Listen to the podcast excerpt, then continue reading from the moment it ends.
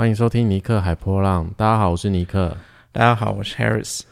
好的，我们这集 Podcast 要来跟大家分享什么呢？哎，你最近在干嘛？最近忙着翻译啊，看影集啊，打电动啊，看 YouTube 啊。听起来好欠揍。呃，不是就一样的生活吗？哦，也是啦。我最近比较懒散一些。有吗？你说一直 一直一直都是这样子吗？好像也是哎。我最近在那个呃 YouTube 上面啊，最近看到一个东西，我觉得还蛮有意思的，就是有一个人呢，呃，就美国有一个美国有蛮多就大大小小的奖啊，音乐的奖啊，影片的奖什么的，然后有一个非常有名的音乐奖嘛。那他每年都会颁一个呃最佳的年度专辑奖，嗯，那这个 YouTuber 他就呃去检视过去十年来的最佳专辑，每一年的最佳专辑奖得主，然后去看说，哎，这个跟可能跟乐评啊，跟这个乐迷们心中对。那当年的其他的专，就对所有专辑的评价，还有真正实际得奖的那个专辑有没有什么落差？然后呢，他就他算是用一个蛮呃有点有点算比较科学一点的一个评分方式吧。哎，你要说科学吗？就是我我怀疑什么是科学评分方式？我觉得是相可能相对。客观有相对客观的一个评分方式吧，就是他把可能呃呃，就是乐评对可能某一些专辑的评价，他的给的分数，还有一般的乐迷对这张专辑接受度给的分数怎么样，然后大大致呃收集个呃大就是各方的那些数据，然后把它平均。起来，然后去计算出一个呃，相对可能你可以说它客观也好，怎么样的，就是一个一个收集来的数据，然后去评评估出来一个呃那个那个专辑的评分这样子。然后比较有趣的现象是说，呃，其实每一年颁颁出去那个最佳专辑奖得奖的那个专辑呢。都不是当年评价最好的专辑，它反而是一个都是评价中等或是那种，呃，就是保守牌，就是安全牌，然后那种呃比较真的，呃可能名声比较大的那些人，可是他不一定是那个大家给他的相对评价是比较好的，然后有些相对评价好的那些专辑，他反而没办法。连提名都没有，就是，呃，他被连被提名这个机会都没有，然后就是很多这种状况啊，然后几乎每一年都是一样，然后这也让我想到，就是其实，呃，很多这种大奖，近年我不知道近年来特别多，越来越多这样的感觉，有点争议吧，就是大家觉得，呃。好像颁给的不是那年真的最佳的一个作品了，然后他还中间还有一年，他就那个得奖的歌手上台领奖之后呢，他还说，呃，他他真的没有意想到自己会得奖，他说一起就一起被提名的另外一个歌手那个专辑真是棒透之类的，他自己在台上这样讲，被吓坏了吧？然后，呃，我觉得这个这件事也不止发生在乐坛吧，然后连那个，其实，在电影界也是一样。那个奥斯卡，其实有一年，我觉得最明显的一年就是那个断背山那一年。嗯，大家都觉得断断背山会得奖，然后结果得奖的是那个 Crash，叫冲击效应吗？还是？嗯，好像是吧，我没办法救你。Sorry，我只叫我只叫叫 Crash，应该是冲击效应吧。然后那个，然后后来那个 Crash 那片的那部片的导演后来也觉得，呃，他就是基本上他也觉得他那部片不应该得最佳嗯影片，应该是断背山得嘛。之类。但那时候大家都会蛮看好断背山，结果断背山就没有得奖，可能一些呃意识形态的还属于保守的年代。那个影响吧之类的。所以呢，其实近年来我觉得蛮多这种呃这些奖项啊，这些都是很很知名的奖项，奥斯卡那样。刚刚讲那个音乐奖，其实它都是很知知名的奖项，然后都算是一个权威的奖项。可是后来这几年来，就是越来越多这样的算是争议嘛，还是嗯哼，这种情况出现，我会觉得这好像也在呼应说，呃，这种权威、这种观念、这种形象，好像越来越多的争议，越来越示威的这种感觉。这是我看到那个 YouTube，我最近觉得有这样的想法。嗯，哎、你你分享这个故事蛮蛮好的、因为我忽然想到，我前阵子在书房里面就是在看东西，然后我就脑子就你知道我很爱胡思乱想，反正我就在想事情，然后我就想到，呃，其实如果我们的听众朋友有持续在学习，或是说有稍微了解一下二零二七这件事情，其实都知道这个二零二七在人车图系统其实算是一个蛮重要的年份。因为那意味着就是我们整个宇宙的计划轮轴要改变了，然后我们要从呃计划这个轮回交叉，然后跨入到一个沉睡凤凰的一个轮回交叉。那这个所谓的宇宙计划，就是说这个就是宇宙的脚本啊。然后这个脚本持续了真的是几百年的时间，只是我们刚好在你知道就是这个度过的期间，所以我们必定会见到这个二零二七。可是我们聊这个东西，我们没有要深聊了，就是我们有时候讲这个也不是要想要吓唬大家，好像二零二七会发生多可怕，或是宇宙末日什么之类的。我觉得也不是这样，只是在告诉大家说，我们即将转换一个我们跟过往的生生活形态。然后完全不一样的世界，其实连我们都不知道那个是什么样的世界。可是啊，应该也不会这么可怕。我觉得这是整个转换过程，应该是慢慢的在发生了。其实现在就在发生，就是对，其实大家应该多少也可以感觉到这个世界慢慢的在做一些改变。然后我就想到那个，其实我们现在是在这个计划的轮回交叉，我们是在易遥的位置。易遥其实代表的是什么？其实，在易遥这个部分，我们其实代表的就是某个就是不安全感啊，然后累积足够的呃安全感，或是足够的一些呃资讯的时候，我们会成为权威。那在这个部分呢，其实就很呼应你刚才前面讲的那个，其实这些权威的机构也好，单位也好，或是组织也好，其实他们真的在过去几百年累积了很多很多的资料跟资讯，然后他们架构出来了一个呃，你说系统也好啊，或是一个组织运作也好。但是其实我们即将跨入到二零二七的那个沉睡的凤凰啊，我们是要走入是一个六爻的位置。那其实六爻大家知道，我们对于六爻有一些呃概念，就是其实六爻有所谓的三个阶段，所以它会有一些呃，你知道去尝试的过程，去体验，然后去碰撞，但是它又不是完全的是可以，你知道耐得住这些碰撞的。所以在这个六爻的过程里面，其实还有一个重要的核心，它的关键词叫做人生典范，就是我们即将要从一个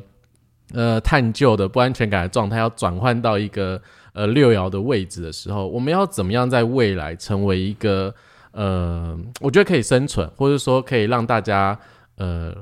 接受彼此的。其实这里面有非常多的细节要谈，只是我要讲的事情是说。这个就很像你刚才分享那个那些机构们去转变、去改变的时候，然后会有一些争议，就是代表这些组织，然后这些架构，然后他们觉得的、他们认为的，可能跟大众所感觉的已经有所出入了。因为大众其实已经开始，整个集体已经开始走向一个比较，我觉得就是一个往个体性，大家其实就意识到说，我是很独特的人，我应该为了我自己怎么样，我应该活出我自己的样子。所以我觉得，在这个六爻的时候，这个人生典范是我们每个人共同要去经历的那个环境，就是，呃，我们要怎么样去展现我们自己的本质。所以这很重要的是，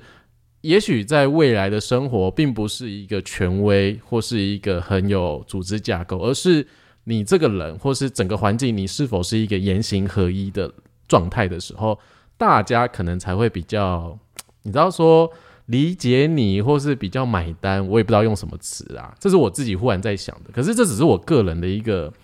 想法观点，因为那个时候其实我们也没有特别去读二零二七的资料。但我觉得从一个你知道摇线的转换跟转变，我觉得可以提供给大家思考，就是嗯，我们在接下来的生活里面，真的要变成一个比较。呃，言行合一的状态，就是你真的要是依依循依循你自己的自我本质在运作，这真的很重要。因为在那个过程的你，你才可以在接下来的那个沉睡的凤凰这个轮回交叉的记这这个生生活环境或是宇宙的脚本里面，去跟别人互动，而且去存活下来。这真的是一个非常独特的状态，而且跟我们过往。你说很紧密连接的社群啊，部落的一些亲密的状态是有点不太一样，可是这也并不代表说那些亲密感，或是我们都不需要再集体分享了。我觉得不是这个样子的，是还是会需要有这些的过程，只是。这个做法可能跟过往我们所认知的，或是那个出发点是完全不一样的。就是接下来出生的人，他们的思维可能已经超脱我们可以理解的范围。但这就是人类在进化的过程啊！所以你讲这个故事，我就忽然想到的，怎样？忽然想说，哎呦，我怎么会想到这个？是不是？没有，就是呃，或许我也突然想到这个故事。你 开开头不是说？反正我随便分享什么 哦，对啊，哎，真的蛮有趣，因为我基本上我们录 podcast 也没有特别写怎么搞啦，所以就坐下来开始聊。不过，呃，今天我有一个部分是真的有特别写稿这件事情，然后呃，促成这个计划，我觉得蛮有趣，是因为我有一个学生在我们的那个社群平台里面敲完，就是他想要听看看，呃，我分享一下，就是其实呃在。人设图里面有那个新年这件事情，然后他想听看看，在整个呃每一次年，就是你说年运，或是说所谓的新年的气象，为我们带来什么样的影响，那个走向是怎样子？他很好奇，他想要听我说。那呃，我也必须说，其实我没有做过这个东西，因为我觉得这里面有太多的嗯。不知道，我不知道怎么讲，因为我那时候在当下回他的时候，我跟他说我没有做过，诶，我觉得这对我来说挑战很大。然后我就要做通常一整年的东西，要分析的东西很多，因为他可能要看整个年，可能比如说年初到年中到年尾，然后一整个状态。那那个时候时间很近，我也没有足够的时间去看资料，而且我必须说，我这阵子呈现一个身体非常。疲惫，而且很慵懒。那因为我这个月算是还蛮密集，要去医院做检查或是看医生的，所以我也不知道该怎么办。就对于这个要求，但我还是跟我的学生说，我尽量，但是我真的要思考一下。就我就在今天的二十四号下午的时候，我就突然的坐到我的电脑前面，然后我就开始写稿了。就是我就看到什么写什么，然后把我想表达的讲出来。当然没有办法像一个很完整、很大的那种，呃，你说整个看整个一整年啊，然后该怎么样？我觉得就是透过嗯学生的这样邀请的机会，我也可以稍微尝试做这件事情。所以大家可以听看看我对于这个嗯今年的一个所谓的新年气象所带来的一个嗯。感觉或怎么样好了，我也真的很难形容。对，嗯哼，所以你现在是不是呈现一个 OK 哦？这边交给你了。好，所以其实这个部分算是我真的有认真坐下来写。可是，嗯，你知道我现在，你知道大家听我的声音跟我的文字表达，我相信声音不会骗人的，你们一定可以很快感受到我的焦虑跟不安了。但不论怎么样，我觉得就听看看我说。那如果你们听完有什么想法，或者有什么想要跟我回馈的，当然也都很 OK，很欢迎的。那因为今天我们现在录的时间是二十四号的晚上十一点二十五分左右，所以大概在前两天的时候，也就是一月二十二号，其实是人设图新年了，那称为就是 r i f New Year。那人设图新年大概都落在一月的二十一号、二十二号左右，这跟我们集体认知的是一个不太相同的，因为大家其实比较熟悉的是那个前些日子时候，我们共同从那个二零二一的十二月三十一号。跨入二零二二的一月一号嘛，就是你知道全世界人在不同时区里面，然后跨入一个西元的新年的时候，我觉得这个比较是国际的那种集体共同认知的新年。那我们接下来其实有另外一个传统文化集体认知的，就是所谓的农历新年这件事情哦。所以其实，在人设图系统里面，我们也有独特的历法，就是当太阳从四十一号闸门开始前进运行的时候，它再一次回归到四十一号闸门，这意味着就是我们经历完整的一个曼陀罗的运行，代表我们已经经历了一年的时间了。所以当呃，太阳的那个闸门，每一次回归到四十一号闸门的一摇，其实都代表着一个起起始的开端哦。那虽然这个时刻就是时间有点晚了，就是说晚了几天，但还是想跟大家说声，就是 Happy r i f New Year 这件事情哦。所以其实呃，在这个一月二十二号的上午九点五十分的时候啊，其实太阳就行走到四十一号闸门一摇的位置哦。那其实，呃，人设图系统里面有一个很重要的资讯，就是关于微中子啊。但我们其实很少在 podcast 里面提到这个东西，因为我们觉得这个是学习的时候稍微要理解的。那这个东西其实有点玄，有点奇妙，所以我们也不会聊太多。可是其实重点在于，在那个时刻，微中子跟行星的位置，它会带来一个新的一年的资讯，所以这些资讯会为我们带来提醒哦。让我们去觉察，在二零二二年，我们需要留意什么事情？其实这有点像是你说天气预报也好，所以这有点像是一整年的预报的感觉。那我觉得很有趣的事情是，呃，每一年的 Revenue Year 啊，其实都由一个轮回交叉所组合而成的，就是由四十一、三十一、二十八、二十七这四个闸门组合而成的轮回交叉。那是我们称之为，就是我们把它翻译为叫做意料之外哦。我觉得这很有趣，为什么会这么说呢？你知道，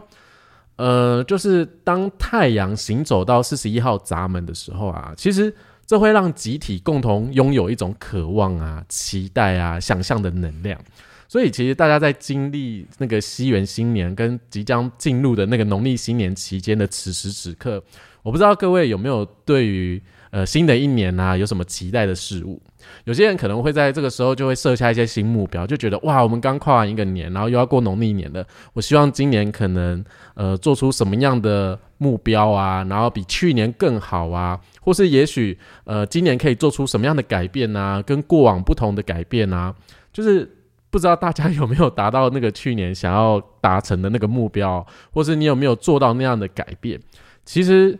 呃，在这股能量的推动下，我们集体是拥有了一个行动力。我们试图想要在新的一年，呃，做出一些尝试来改变自己。所以，我们的头脑对于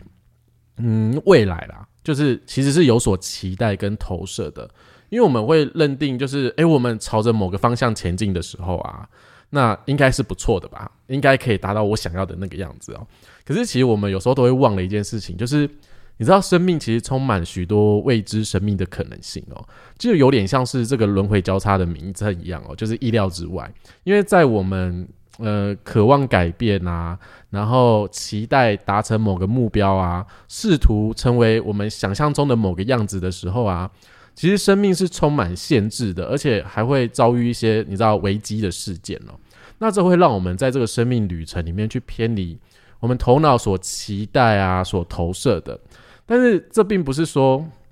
就是说这个这个状态，我等下后面会稍微再想一下这件事情，是因为生命在充满了那种很多意料之外的经历之后啊，真的是呃超乎我们认知的常理。其实讲到这里，不是要大家放弃渴望啊，放弃期待啊，或是放弃想象这件事情，其实是要提醒大家，我们对于生命啊要有一个认知，就是。生命其实从来不会依照我们头脑的期待或是投射的计划进行，我们只能在这个过程里面保持一个比较开放的心态。我们要去接受说，生命是有所限制的。我们每个人其实，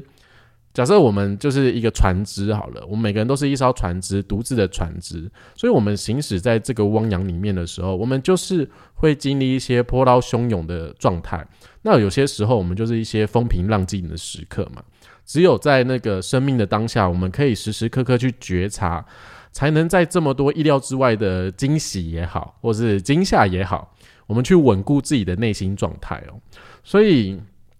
呃，今天想要跟大家分享的就是关于二零二二年新气象的时候，需要我们注意些什么。我不知道，呃，大家有没有感受到前阵子可能持续忙碌啊、奔波啊，然后你在安排事情的时候总是匆匆忙忙的展开行动的状态啊，有没有暂缓下来一些？就是周边的环境没有那么的急躁或是吵杂，因为呢，我们在前几天呢，我们刚离开了三十四号闸门与二十号闸门的环境哦，这两个闸门呢，他们会形成一条通道，叫做魅力的通道哦。这会使得集体环境里面变得非常注重效率哦。每个人在当下都拥有力量去驱动着，然后去展开行动啊。所以不知道大家有没有在前些日子试图去采取许许多的那个呃尝试的行动啊？那结果有没有让你感觉非常挫败呢？因为当我们胡乱的去使用力量的时候啊，在那样的环境啊，其实。多多少少，大家就会看到，就是许多不正确使用力量的行动，因此环境就会弥漫着就是嘈杂又急躁的声响哦。那在今年的时候呢，我们即将从三十四号闸门与二十号闸门转换的这个环境舞台，我们要来到了是十四号闸门与八号闸门哦，代表的这个是二零二二年的开端了，所以。我们集体离开了那个受到力量驱使而胡乱展开行动的一个急躁感与挫败感哦。我们来到的环境是什么？这个环境呢是需要我们努力发展技能的环境哦。所以我们要如何确保自己能够呃正确使用能量啊？然后如何在团体里面去贡献出你个人的独特的一己之力来达到一个目标的时候啊，其实是需要学习技巧的。就像是呃，我刚才在前面提到的啦，这是个呃需要努力呃发展技巧的环境哦。我们要如何在这样的环境里面去正确的使用自己的能量？其实对于每个人而言呢，所谓的正确就是对外展示出你的真实自我本质哦。所以，当我们没有正确运作自己的本质的时候啊，那这个环境会为我们带来深刻的一个挫败感。因此，当我们感受到那个挫败感的时候啊，其实我们应该停下自己的脚步，去看看自己是不是没有回到策略跟权威这件事情。所以，你看，我们已经经历了呃，从疫情开始，我们到现在，我们已经经历了两年的时间了。然后，在两年前那个时候，呃，冥王星其实它是正处在一个六十一号闸门哦。那其实全世界面对疫情所带来的影响跟冲击啊。在那个时候，其实大家有没有观察到，就是人们真的试图想要 寻找答案来解开这个导致世界遭遇这种变化的原因哦。可是如今，在今年二零二二年呢，这个冥王星呢，它来到了六十号闸门，所以呃，宇宙就依照它的计划运作着哦，它在照它的计划来运行着哦。其实每个人都没有办法摆脱这样的影响哦。我们在经历这个生命历程的时候啊，这个真实的那种。真理啊，是无法摆脱限制的，因为这是宇宙给我们每个人的随堂测验。所以呢，因为冥王星从呃现在哦到今年的九月五号的下午两点零二分的时候啊，它又即将在逆行回六十一号闸门，然后直到今年的十一月十号的晚上九点十三分的时候呢，它又会再一次顺行回到这个六十号闸门哦，所以。这个时候，我们往后的生活里，我们即将迎面而来的就是关于限制的课题，而这不单单只是关于限制哦，其实同时也是关于诶，人们要如何寻求新事物，我们会想要知道呃如何摆脱限制啊，然后我们该舍弃哪些旧的事物啊？这个世界其实它正朝着一个新的计划飞奔而去哦，所以。呃，我们前面刚才提到嘛，二零二七年对于呃人设图系统来说是一个很重要的年份，但是直到了二零二五年的一月三十号下午的三点五十六分之前，其实冥王星呢，它都会待在六十号闸门，所以我们正处在一个过去从来没有经历过的状况之中哦。那在九月之前呢，其实这个就是每个人都要经历的一个随堂考试。就是宇宙要我们透过学习什么，接受限制来洞察生命的真理，但这真的并不容易，因为这过程真的会让我们大家充满许多那种抑郁的感受啊。只是如果我们没有觉察到这件事情的时候啊，这股感受真的会让嗯，我们试图想要甩开这种限制的感觉。我们可能企图想要透过旧有的想法来让自己达到某一个安全感啊，然后我们就会想要这样的采取行动的状况。但这真的有点危险哦，因为它可能会为我们带来更多的限制，而且各位可能会觉得在做任何事情的时候都很难展开它。所以其实我们要学习去接受限制这件事情。那前面就是提到嘛，就是世界正朝着新的计划飞奔而去嘛，不知道大家还记不记得，就是那个二零二七年，那个宇宙要写下这个沉睡的凤凰哦。其实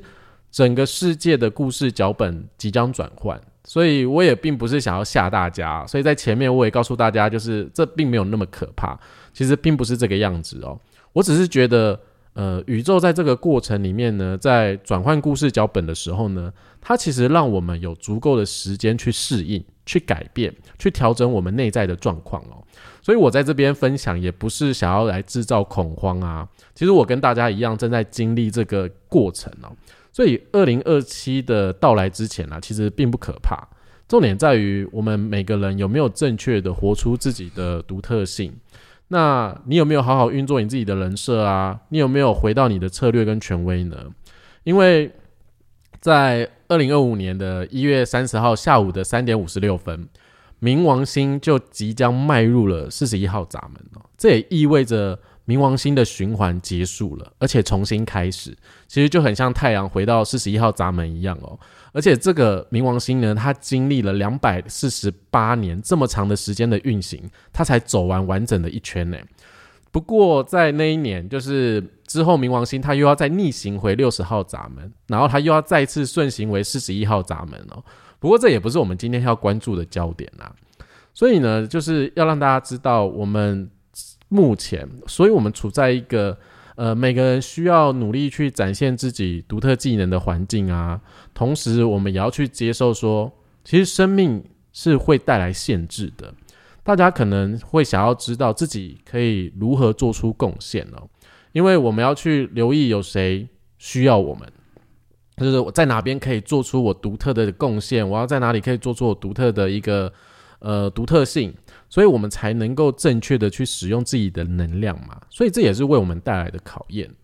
然后今年其实是一个呃具备强大的一个个体能量哦，因此我们真的可能会想要知道说，呃自己能够投入什么样的新事物里面。每个人都受到这股能量驱动着，在。新的一年呢，去寻求呃新的秩序来摆脱我们的限制哦，所以这也使得在大环境里面呢，我们内在感受到那个抑郁的情绪啊，我们真的可能会试图想要去呃透过过去的经历的经验啊，来寻求新秩序，然后来透过这个方式来找到答案呢，嗯。另外一种可能呢，是我们会去寻求其他人的想法来消除我们内在的抑郁的情绪感受，在不知不觉的状况下，或是所谓的状态下，我们可能会聆听过多的，就是其他人的想法，可能像是，诶，你可能有点想要换工作啊，或是你有点想要改变模式啊，然后来取得更多资源啊，这种资源可能是关于呃金钱啊、职位啊，或是物质分配等等的。但，呃，不要忘记嘛，今年其实是个开端，就是，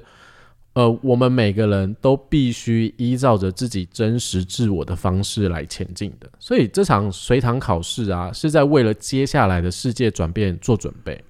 所以今年其实也有一个重点在于，我们能不能够成为自己生命中有能力保护自己的人？呃，为什么这样说呢？因为在面对这个世界巨大的变化时刻啊，其实。每个人都会充满焦虑、紧张跟害怕的，这是肯定的，因为这是人性。其实生而为人本来就是比较脆弱这件事情，所以我们对于未知的事物本来就会充满的敬畏这件这个状态啊，我们不可能不害怕的。不过，呃，我自己在看这个流年星的气象的时候，我觉得宇宙写的故事脚本对于每个人都是公平的。为什么这么说？因为金星来到了三十八号闸门。这在告诉我们什么呢？就是请大家为了自己的生命价值而奋斗。面对外在环境变化多端的情节啊，每个人内在都会产生一些挣扎的声音。这挣扎可能是，哎，你要不要换工作啊？你要不要改变什么啊？你要不要怎么样之类的？其实你内在有很多的纠结，可能是你过去已经忍受够了一些状态，或是一些，呃，没办法好好展现你自己特质的事情，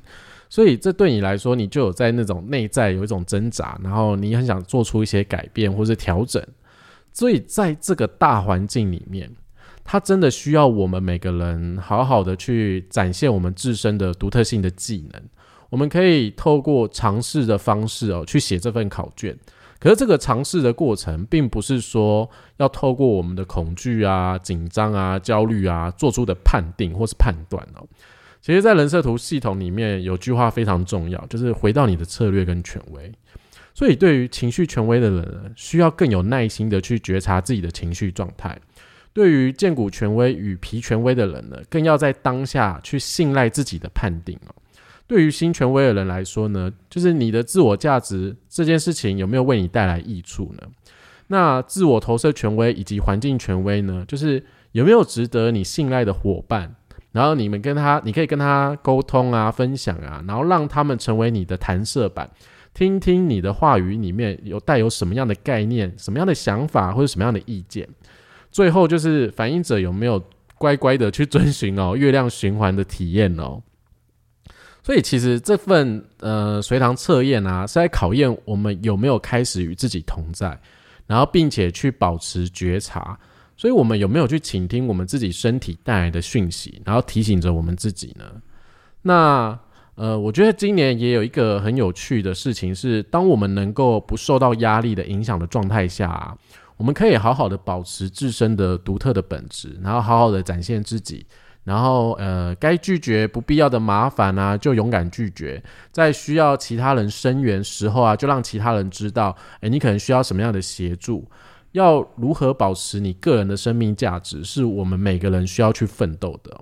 所以这确实是一个充满限制啊，然后又会让我们头脑产生非常多困惑的压力哦。不过这个真的都没有关系，因为我还是相信这件事情，就是宇宙对我们真的很仁慈哦，它让我们每个人真的都有机会去学习，而且让我们每个人都有机会去跟上这波世界的突突变的那种呃步调节奏啊。因为当我们可以好好的去展现出我们的技巧的互动方式的时候啊，其实这过程也就是对外展现我们自己内在真实的自我本质。因为我们要好好的去呃面对自己内在的感受，所以今年我们要学习如何适应这个限制，然后将自身有限的资源啊，或是能量啊，去达到我们个人独特的一种呃可以生存下来的一种丰盛灵性的潜能哦。但当然最重要的事情就是呃。要提醒大家，就是这真的不是要让大家整得非常过分的紧张啊、焦虑啊，因为这只是来分享，呃，提醒每个人，我们都会受到这种呃新年新气象的一个影响嘛。所以我其实也是跟大家共同在写这一份考卷，只是透过我呃下午这花一段时间呃整理呀，然后吸收啊，让大家稍微理解一下人设图新年带来的新气象哦。只不过，呃，在这个准备的过程啊，也必须说，就是我也没有特别把所有的一些呃行星讲的非常仔细，因为我觉得在 podcast 上分享，就是希望让大家可以简单理解、听得懂的，所以希望透过呃我这样的分享表达，让大家稍微理解一下这个二零二二年新气象带来的影响，所以我们也可以。呃，共同走完这一年，然后再看看，哎，我们自己在这个过程里面有没有遭遇样什么样的考题，是我们可以共同去留意的。所以，以上大概就是呃，我分享二零二二年的一个新气象。嗯嗯，是，我觉得讲的蛮好的 耶。你到底在紧张什么？因为我觉得就是没有很长的时间准备，我觉得有点是，嗯，觉得你知道，我觉得主要重点都讲到了。呃，我我觉得在下午写的时候，我真的觉得有些大重点了，像我觉得冥王星进六十号，然后我们要结束这个循环，我觉得蛮有趣的，哎，这是很大一个一个点呐，就是其实你在未来这段时间一定会遭遇很多的呃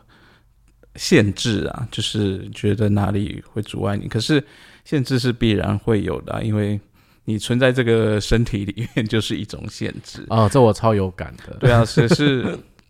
这限制并不是来阻碍你的，其实它是来提醒你，你更要回归你的策略跟权威，你才能去呃。放下心来去接受这样的限制，后甚至超越这样的限制。如果你只是想跟他蛮力对抗的话，其实你是一定输的。我觉得这很像我之前就有一阵子一直觉得，嗯，想要想说，哎，我是不是可以再去做点别的可能性的工作？但是。其实你刚才讲说身体就是个限制这件事情，我很有感。嗯，毕竟我我们前阵子又回台北做身体检查，然后那个检查的过程真的喘的要死。就是我真的非常有感，我们的身体是真的为我们带来限制，所以身体健康真的很重要啊，大家。嗯，然后可是如果你不遵循你的正确能量运作，你一定是会弄坏你的身体，这是必然。可能不是那么快，可能是长久累积下来的，但是，嗯，一定是这是必然的结果。但是，我会觉得这个，其实我刚刚第一眼看到，呃，我我没有跟那个一起做这个东西，所以我之前还没有看这个。可是我刚刚第一眼看到，就觉得，哎，这个流年图蛮有意思的，就是这只有个体跟呃抽象回，基本上除了一个三十一之外，除它只有个体跟抽象回路，哇哦！那这种就是，其实这边的主角是个体，但是抽象回路 有点在扯你后腿一样。啊，你觉得是扯后腿吗？就是你回顾过去的东西，但是这过去的东西不一定可以帮助你突破你的限制啊。哦，我觉得这真的像我们前次讨论一件事情有两面的讨论性。其实也许也是一种，其实我们在接受这个限制的过程里，有机会用体验的方式去测试看。嗯，但是他这个体验有点没有，我看到我只是呃，我粗略看的东西啊，那不一定是我没有深入去看，但是我看到只是说，哎，那个驱动你的月亮竟然是一个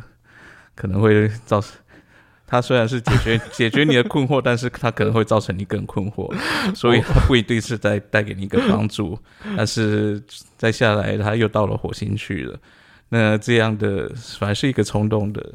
对，你你答对了。其实 我真的在看的时候，我真的想到这个月亮闸门跟火星的闸门，就是呃，就会觉得 什么意思？就是我们今年真的在这个环境里面，真的会遭遇到一些新的呃，我们可能前所未有没有遇过的。也许在这疫情期间，我们已经有些事情很习惯了，但是其实我们还是紧抓着。我们能不能回到过去那样的状态？想要用过去的方式去理解现在，可是这是行不通的。对我们其实真的在朝一个新的方向前进，而且我们的人类没有经历过这样的事情。我觉得这真的很有趣。就是，呃，在看这样的你说呃流年图或所谓的新年气象图的时候，我就会觉得，其实每一年宇宙给我们的一个。呃，我觉得算是一个小考题啦，其实都是让我们做练习，因为它后面有更大的东西会出现。然后，如果你没有练习好，你没有觉察好你自己的时候，那到时候这个考卷会更难写。对，所以其实，在二零二七年我们要进入沉睡的凤凰，其实这个轮回交叉是非常个体的，是非常个体性的。然后，在这个个体性，你要如何做出很独特的你真实自我的内在，然后去达到一个你。呃，生命灵性的丰盛的时候啊，可是在这之前，其实宇宙就在帮我们做练习了。嗯哼，而且从呃冥王星进六十号闸门之后，我们有很长的时间可以练习。在二零二五年前，然后这真的是一个为我们每个人就是写下一个深刻的考题。我觉得我自己也很纳闷，我自己会怎么样经历这件事情？蛮好的，对，所以。嗯，希望透过这个分享哦，让大家可以稍微呃了解一下今年的新气象啦。那我真的没有要吓大家，新气象就只是气象，就像你知道我们看到外面会下雨要带伞嘛，那出太阳你就擦防晒乳啊，差不多一样的概念，就是回到你的策略跟权威是重要的。对，但是这并不是坏事哦，制约并不是坏事，大家要理解。有时候制约是让我们去觉察自己。当然，一开始在接触学习的时候啊，我觉得大家多多少少还是要来厘清自己的时候，我还是会跟大家讲，在学习这个过程，有些事情要分得比较清楚。可是我们真的不是想要当一个什么预言师还是灵媒，我们也没那么厉害。如果有的话，早就签乐透了我。对啊，所以这是我们今天所带来的一个呃资讯给大家。那你有什么要补充的吗？没有，我觉得你讲的蛮好的，可以多多讲这种东西。没有，又不是又不是每天在过年，年不是一年只有一次吗？又不是每天在做这件事情。对啊，所以。呃，以上就是我们这一集 podcast 的内容。那哦，最后还是稍微工商一下啦，就是呃，我们即将在二月一样开那个呃人设图入门。其实我们前几集的 podcast 结尾其实也有工商哦，那只是早鸟价早鸟价到二月八号。所以如果有兴趣学习的朋友啊，那想要学习人设图系统，然后更理解亲朋好友啊，或是你想要更了解自己。那欢迎来跟我们一起在这趟旅程，在这个学习的旅程哦，然后来接触这个系统。那让我们呢，可以有我们的经验啊，以及我们呃在学习的过程啊，以及日常生活里面观察到的事情跟你分享哦。那就是大家来交个朋友。所以呢，有任何想要参加的伙伴们哦，你们都可以上我们的网站去查询。有任何疑问，也可以写信给我们，或是到脸书粉砖。啊，因为我前阵子把我的 IG 关掉了，就是我忽然间有有点不太想用了。那我考虑了很久，因为我知道这对呃其他人来说会有一个观感上的问题，因为。之前 Harris 有时候就会提醒我，就是我如果太冲动做某些事情，对于别人来说可能会不信任啊，或者说就是会觉得你都变东变西的。但我真的就是一个 想到什么然后想要尝试、想要改变的人，所以对大家比较不好意思，所以也谢谢大家的包容哦。那今天的节目就到这边。如果听完这个二零二二的新气象的话，你有什么想分享的，或是你有什么想要回馈给我的，那也可以告诉我，因为这是我第一次做这件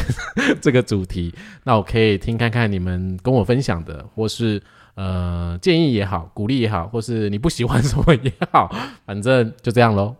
嗯，拜拜，拜拜。